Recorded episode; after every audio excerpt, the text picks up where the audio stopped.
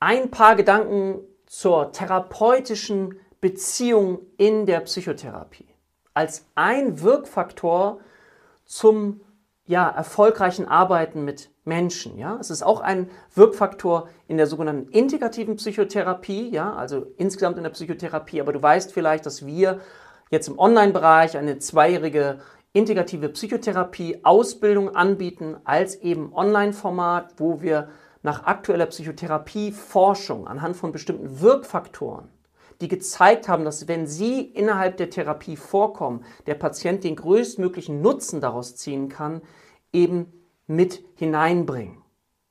Und wenn du dich das Thema interessiert, schau gerne mal in das Video Aktuelle Psychotherapieforschung rein. Ich habe schon mal ein Video dazu gemacht, wo ich das ein bisschen beschrieben habe. Und heute möchte ich gerne mit dir nochmal über dieses Thema therapeutische Beziehung sprechen. Was kannst du dir darunter vorstellen? Was, was assoziierst du vielleicht damit?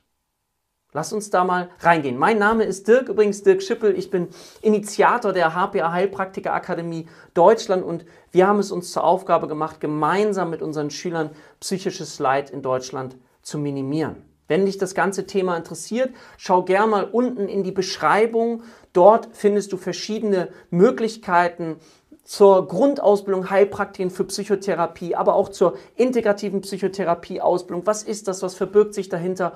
Oder wir haben auch einen allgemeinen Orientierungskurs, damit du überhaupt erstmal verstehst, worum es hier. Der ist kostenfrei, acht Stunden lang. Also wir haben ganz, ganz viele Möglichkeiten, wo du dich mehr in dieses Thema hinein vertiefen kannst, um zu schauen, ah, packt mich das Gefühl.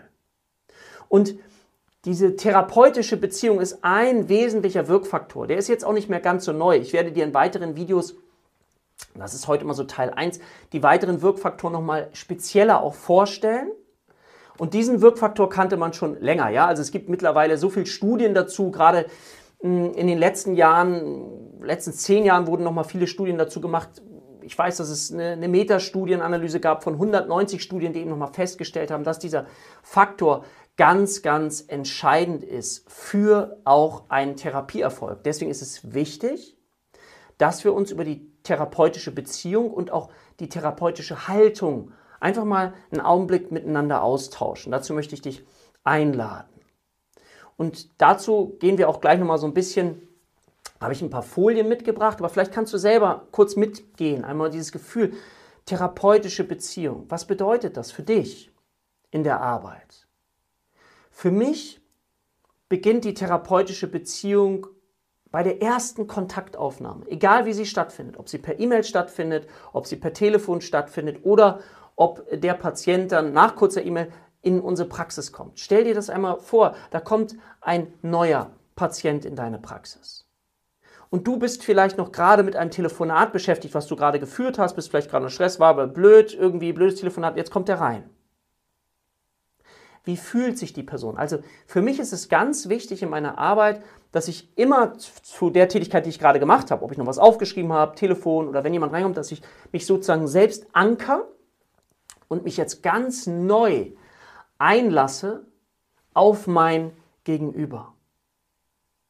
Und das bedeutet, dass ich ein Gefühl dafür bekomme, wie es ist, wenn jemand ganz neu in meine Praxis kommt mit der Verunsicherung vielleicht, mit dem habe ich hier überhaupt richtig hergefunden, bin ich hier richtig, was wird mich erwarten? Dieses herzliche Ankommen ist für mich schon die erste Intervention. Hier sind sie richtig, hier dürfen sie so sein, wie sie sind. Hier dürfen sie ihre Scham auch zeigen. Und diese Menschen kommen ja nicht mit dem Gefühl von starkem Selbstwertgefühl sondern da ist ja etwas in der Lebensbiografie, im Leben passiert, was dazu führt, dass sich jemand traut, auch jetzt in die Therapie zu kommen. Und da ist es aus meiner Sicht wichtig, so auch eine therapeutische Grundhaltung zu entwickeln. Vorurteilslos, wertschätzend, anerkennend mit unserem Gegenüber zu sprechen. Man sagt manchmal dazu, ihn zu nehmen wie ein weißes Blatt Papier. Warum? Was meint das mit dem weißen Blatt Papier? Es könnte passieren, dass Wenn jemand in deine Praxis kommt und du hast ihn abgeholt, du hast ihn vielleicht, was ich mache, ich frage die Menschen auch, Mensch, haben sie sowas schon mal gemacht oder soll ich erst ihnen mal ein bisschen Orientierung geben, ihnen Rahmen, was jetzt hier so passieren wird. Das mache ich ganz viel, um erstmal eine Sicherheit zu schaffen. Und denk dran, am Anfang, wenn die Menschen bei dir sind, können die noch gar nicht richtig zuhören, weil das eine neue Situation häufig für viele ist. Und jetzt stell dir vor, dass er im Laufe der Zeit etwas erzählt über Panikattacken wie die ihn ereilt haben, was so passiert ist, die Symptome. Und für diesen Menschen ist es so, ich mache jetzt mal das Beispiel, dass es total körperlich empfunden ist. Er hat gar nicht so das Gefühl, dass es psychisch ist. Er ist total verunsichert und das Gefühl, er ist der Einzige, er kann mit niemandem drüber reden und er muss doch stark sein und seine Familie leidet schon darunter und so weiter. Und du hast im Kopf, kenne ich schon, kenne ich schon, habe ich schon von vielen Patienten gehört, habe ich, ja, ja, ja, ja, und bist gar nicht mehr so ganz intensiv bei der individuellen Geschichte deines Gegenübers, sondern du denkst du, kenne ich, ja, weiß ich, kenne ich schon alles, können wir ein bisschen schnell, also innerlich denkst du, können wir ein bisschen schneller vorankommen, weil ich das alles schon weiß. Aber für den Patienten ist es möglicherweise das erste Mal, das zweite Mal, dass er sich damit eben überhaupt öffnen kann. Und da ist es ganz wichtig, dass wir Forscher werden, gemeinsam Forscher. Und auch diese, ich biete diese Perspektive an, ja, dass wir, dass wir gemeinsam Forscher werden, dass der Patient der Experte für seine Lebenswelt ist und nicht der Experte für die Struktur und wir uns gemeinsam die Dinge anschauen, ich einen Augenblick lernen darf, in den Schuhen meines Patienten zu gehen, mich wirklich in ihn hineinzuversetzen, um von dort aus die Perspektive zu betrachten, die meistens sehr eingeschränkt ist, ja, um dann die Perspektive zu erweitern, eine andere Perspektive mal einzunehmen den Nutzen zum Beispiel von Panikattacken mit einzubeziehen, was völlig so, hm, ja, ist schon Perspektivwechsel, ja, dass es vielleicht eine Sinnhaftigkeit da drin stecken könnte.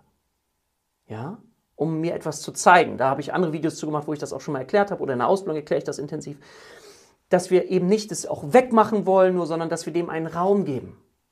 So. Und dieses Angenommensein und auch eine Perspektive zu wechseln, und in den Schuhen unseres Patienten zu geben, öffnet einen Raum aus meiner Sicht, wo ein gefühlsgetragenes Band, so hat Bowlby das genannt, entstehen darf. Wo ein gefühlsgetragenes Band entstehen darf, was wir eben auch aus der Kindheit vielleicht kennen, aus dem Bereich, wenn wir den Begriff so Urvertrauen beispielsweise verwenden. Ja, ich zeige dir mal, ich hatte ja gesagt, ich habe ein paar Folien mitgebracht. Ich will jetzt ganz kurz auch noch mal ein bisschen verdeutlichen. Hier therapeutische Beziehung. Also erstmal auch Beziehung und Bindung, ja, ist ja schon mal ein Ausgangspunkt unseres Lebens mit unseren primären Bezugspersonen. Meistens sind es die Eltern, ja, und Bindung ist ein zentrales psychologisches Grundbedürfnis mit zusammen der Zugehörigkeit. Ja, wenn du dich schon mal mit psychologischen Grundbedürfnissen beschäftigt hast. Aufbau einer Beziehungsgestaltung, also ganz kleinschrittig zu machen, ja, gehört eben auch Smalltalk dazu bei einem Patienten, ja. Was hat der für ein Gefühl? Ich möchte nicht verurteilt werden, egal was ich hier äußere, wie schambesetzt es ist, ja. Gleichzeitig hat, gibt es das psychologische Grundbedürfnis nach Kontrolle und Orientierung. Und darauf dürfen wir eben auch achten, auch im Rahmen der Interventionen. So.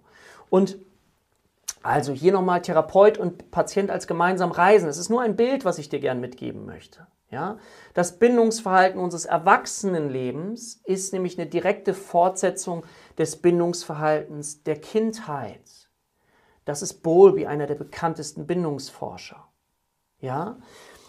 Das heißt, wenn du in der Kindheit die Erfahrung gemacht hast, dass deine psychologischen Grundbedürfnisse nicht befriedigt worden sind, und du vielleicht entwickelt hast, dass es keine stabilen Bezugspersonen gibt, dass du dich nicht verlassen kannst auf andere Menschen, dich nicht einlassen kannst, weil du möglicherweise, und da gibt es ganz, ganz viele jetzt Aufblätterungen, wie du deine Biografie, deine Kindheit erlebt haben kannst, was sich dann wiederum widerspiegelt auf dein Erwachsenenleben. Dass du aber im Erwachsenenalter, wenn es jetzt auch um Beziehungen beispielsweise geht, eben nicht dich einlassen kannst, nicht loslassen kannst, aus Angst vor tiefer Verletzung und somit kommst du nicht tief in die Beziehung hinein. Und wir Menschen wünschen uns aber als psychologisches Grundbedürfnis Bindung, Zugehörigkeit.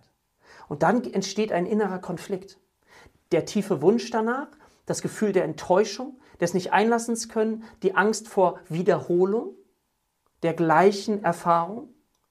Und somit kannst du als Therapeut, als Therapeutin auch eine alternative Beziehungserfahrung darstellen. Deswegen ist es so wichtig, dass wir unseren Patienten abholen, auch schauen, was ist möglich, was ist nicht möglich, auf einer ganz erwachsenen Ebene. Wir führen oder können den Patienten möglicherweise eben aus diesem Kindheits-Ich hinausführen in dieses Erwachsenen-Ich, weil die Kindheit ist vorbei und das, was mir damals in Anführungszeichen als Kind nur möglich war, können wir heute erweitern. Es gibt diesen Begriff des Reparenting, der Wiederbeälterung. Ja, durch auch Imaginationsfähigkeiten, durch Körpertherapie. Es gibt ja ganz, ganz viele Möglichkeiten, dass wir so etwas wieder mit hineinnehmen können in die Therapie und dass etwas heilen darf. Und Bindung ist das zentrale Band, was wir benötigen. Und ich hoffe, du verstehst das. Und deswegen ist es so wichtig, dass wir dieses, diese therapeutische Beziehung auch nochmal ganz speziell eben durchleuchten. Und du kennst vielleicht den Versuch, sonst lade ich dich ein, dir es mal anzuschauen, die fremde Situation von Ainsworth und Bowlby. Diesen Versuch, wo sie versucht haben, mal das Urvertrauen in einer Form zu messen, indem sie geschaut haben, ein kleines Kind in eine Situation zu nehmen, wo die Mutter mit dabei ist, in einem Wartezimmer und dann kommt eine fremde Person dazu, man schaut, wie verhält sich das Kind, dann geht die Mutter raus, man schaut, wie verhält sich das Kind jetzt, wenn sie alleine ist mit der fremden Person, die fremde Person geht auch noch raus, das Kind ist alleine, die Mutter kommt zurück. All diese Situationen hat man beleuchtet, um zu schauen, wie sich ein Kind dabei verhält und fühlt. Und ich mache das nur mal ganz kurz, damit du das weißt. Interessanterweise, die Kinder, die, die das größte Urvertrauen gezeigt haben, ich mache es mal komplex reduziert, die haben, als die Mutter dann wieder reinkam, erstmal gemeckert, wo warst du? Im Hier und Jetzt diese, diese Wut auch gespürt, ja, also im Hier und Jetzt es sich zu erlauben, ey Mann, das war nicht okay, also ne, so. Und dann haben sie ähm, Geborgenheit, Liebe gesucht, Liebe, Geborgenheit, Liebe, Geborgenheit und sind dann wieder zurück in das Spiel gegangen, ja, was sie exploriert haben oder Umwelt erkundet. Interessanterweise gab es eine Gruppe von Kindern, da hat man am Anfang gedacht, oh, die sind ja, die haben ja großes Urvertrauen. Da ist Folgendes passiert: Die Mutter kam wieder rein und das Kind hat gar nicht stark reagiert hat einfach so weitergespielt. Da haben wir gesagt, die sind ja entspannt. Und dann hat man aber gemessen, den Stressspiel, Cortisol, ja, also kann man ja durch verschiedene Messmethoden erfahren und hat gemerkt, dass das Kind innerlich großen Stress hatte. Aber es hatte gelernt, das mit sich selber auszumachen. Und jetzt stell dir vor, du lernst das in der Kindheit, es mit dir selbst auszumachen. Dann überträgt sich das als Überlebensmechanismus auch auf deine Zukunft oder kann es zumindest dass du dann sagst, ja, ich muss es alleine schaffen. Und dann kann ich mich nicht einlassen. Und wie sollen wir alleine leben, auch psychologisch überleben? Wir brauchen einander, ja. Es sei denn, du bist ein Meditationsguru und ähm, ja, brauchst das nicht. Das sind aber nur sehr, sehr wenige Menschen. Und ich möchte, wie gesagt, nur so ein paar Hinweise darauf geben. So. Und hier siehst du auch nochmal, ne, das Bindungsverhalten unseres Erwachsenenlebens, habe ich gerade schon gesagt, ist eine direkte Fortsetzung des Bindungsverhaltens der Kindheit. Bindungsforschung, wenn dich das interessiert, warum bin ich so, wie ich bin? Dazu habe ich auch ein YouTube-Video gemacht. Ja, warum bin ich so, wie ich bin, habe ich das auch nochmal erklärt. Und der Therapeut, habe ich auch schon gesagt, bietet die Chance, eine alternative Beziehungserfahrung zu machen. Ja, also das einfach nochmal kurz. Hier geht es nochmal weiter therapeutische Beziehung als Basis der Veränderbarkeit verstehen und gestalten. Aha, wir können alternative Beziehungserfahrungen machen. Es kann auch in der Kindheit gewesen sein, dass vielleicht Oma, Opa, Skaterklicke, ja, all das kann uns verändern. Und bei der therapeutischen Grundhaltung, das ist nicht so sehr eine Technik, über die wir jetzt hier sprechen, sondern das ist eher eine Haltung. Und hier nochmal schwarz auf weiß, ne, diese Grundhaltung, die damit einhergehen, sind eben Akzeptanz, Empathie, Echtheit, Wohlwollen, aber auch eben dann Grenzen, Grenzen verstehen lernen, Verbundenheit herstellen und ihm verschiedene Beziehungsperspektiven anbieten. Ja, Perspektivwechsel habe ich mal gesagt. Also, dass der Patient lernt, aus, einer, aus dem Ich-Gefühl das zu verstehen, aber aus einer anderen Perspektive wahrzunehmen. Oder auch aus mal Beobachterperspektive, ein sogenanntes Zeugenbewusstsein. Und dann auch sowas wie Übertragungsphänomene verdeutlichen. Ja? Übertragungsphänomene ist so dieses Konzept, was du vielleicht auch aus der Psychoanalyse, aus der tiefen Psychologie vielleicht kennst. Ja? Worum geht es da? Es geht darum, dass du auch beispielsweise, ja, Übertragung gegen Übertragung, ähm, dass, dass du auch beschreiben darfst, was du jetzt spürst, was du wahrnimmst bei deinem Gegenüber. Und gleichzeitig darfst du aufpassen. Ich gebe jetzt mal ein ganz kurzes Beispiel.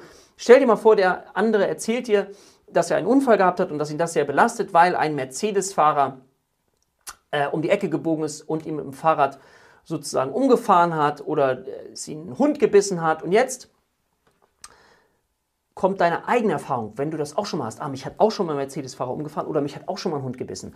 Und auf einmal darfst du als Therapeut überlegen, wie stark es dich selber einnimmt, deine Thematik. Und dann vermischt sich etwas. Und das ist ganz wichtig, dass du das lernst, auch auseinanderzuhalten. Weil dann bist du nicht mehr bei deinem Gegenüber, sondern dann bist du bei dir selbst. Dann bist du in deinem eigenen Lebensfilm. Und wir dürfen lernen, uns auf den Film des anderen einzulassen und von dort aus die Welt zu sehen. Und aus meiner Sicht ist das das Spannendste eigentlich, was es gibt, wenn wir uns auf jemand anders einlassen dürfen und von der Seite verstehen dürfen, ah, das ist ja spannend, das ist ja wirklich spannend, wie jemand diese Welt sehen kann. Aha, ich würde mal einen Perspektivwechsel an, äh, anbieten, so dass sich dieser Raum eben verbreitern kann, weil wir nennen das Konstruktivismus. Jeder konstruiert seine Lebenswelt und kann, je nachdem, wie eng dieser Bereich ist, seine eigene Lebenserfahrung machen, die eben so oder auch eben so ist. Ja? Und das ist ja der Grund, warum viele eben zu uns kommen. Und im Rahmen der integrativen Psychotherapie spielt diese therapeutische Grundhaltung eine große Rolle und sie implementiert sich häufig in so einem Therapieverfahren wie beispielsweise der Gesprächstherapie nach Rogers, wo es eben nicht so sehr um Technik geht, sondern wo es mehr und mehr um Haltung geht. Ja? So. Und das können wir, die integrative Psychotherapie erweitert diesen Ansatz jetzt auch in den anderen Therapieformen, weil das natürlich die therapeutische Beziehung auch eben eine große, große Rolle spielt. Auch der Perspektivwechsel, ne, zum Beispiel in der systemischen Therapie durch das sogenannte zirkuläre Fragen. Anteilearbeit, da gibt es ganz, ganz viele Möglichkeiten, die ich jetzt an dieser Stelle nicht weiter vertiefen kann, weil ich wollte heute mit dir nur einmal kurz über diesen Bereich der therapeutischen Beziehung sprechen, weil aus meiner Sicht es so sinnvoll ist, sich daran zu erinnern immer wieder neu sich zu erinnern und dabei selber zu lernen. Ja? Also selber zu lernen, oh, wo komme ich vielleicht dann auch in meine eigenen Themen während des Gespräches? Aha, das darf ich wieder abgrenzen, wieder mich voll einlassen. Und dann, wie gesagt, macht Therapie sehr, sehr Spaß. Wenn ich innerlich vorher weiß, ah, das kenne ich schon, kenne ich schon, kenne ich schon, dann bist du nicht mehr selber als Therapeut, Therapeutin im Hier und Jetzt, in der Situation. Und dann geht aus meiner Sicht etwas verloren. Und dieses voll einlassen bedeutet zugewandt zu sein. Das zeigt sich durch Körpersprache, durch Haltung, durch ein, ein Lächeln, durch eben Dasein. Vielleicht kennst du das auch, um mal ein Gegenbeispiel zu bringen, wenn du mit deinem Partner, mit deiner Partnerin sprichst und sie vielleicht so ein Handy davor hat oder ein iPad und du sagst, oh, ich würde dir gerne was erzählen, ich komme gerade nach Hause und, und dein Partner, deine Partnerin sagt zu dir, während sie aufs Handy guckt, ja, ich bin ganz bei dir, erzähl mal, erzähl mal, ja, ja, kurz gucken, ja, erzähl mal, erzähl mal. Und dann scrollt sie so weiter. Das fühlt sich nicht richtig gut an, oder? Und genau das ist das, was wir aus meiner Sicht auch brauchen. In diesem Sinne, ich hoffe, du konntest in dem Video etwas mitnehmen. Wenn dem so ist, wäre ich dir dankbar, wenn du dem Ganzen einen Daumen nach oben gibst, den Kanal abonnierst, das ist völlig kostenfrei und dann freue ich mich auf das nächste Video mit dir und sage für heute Tschüss, auf bald, dein Dirk.